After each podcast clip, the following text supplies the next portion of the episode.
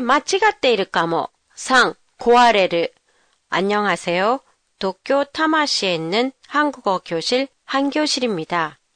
한국어로 옮길 때 조심해야 할 일본어 단어가 있는데요. 예를 들면 기레이.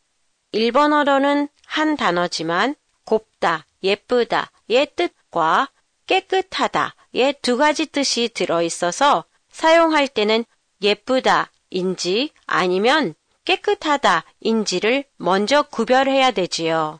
이처럼 사용하기 전에 우선 의미를 구별해야 하는 단어에는 고아레르도 있어요. 바람이 세게 불어서 우산이 깨졌어요. 가재가 強く吹いて 가사가 고아레 마시다. 예, 깨졌어요는 깨지다가 원형으로 유리나 병같이 단단한 물건이 조각이 나다. 나르의 뜻이에요.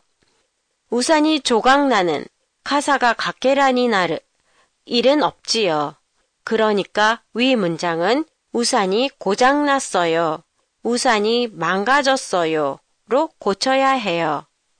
고장났어요의 원형은 고장이 나다, 고쇼스르로 기구나 기계가 제대로 작동하지 않는 상태, 기구야 기가이가 세존이 사도시대나의 조타이를 말해요.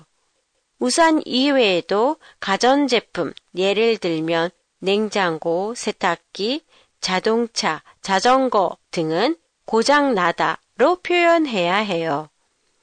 망가졌어요의 원형 망가지다는 형태가 찌그러져 못 쓰게 된 상태. 가타치가 해꼰다리 시대 츠카에나크났다 조타이 일 때 사용하는데요. 원래 모습과는 다르게 변형됐다는 걸 의미해요.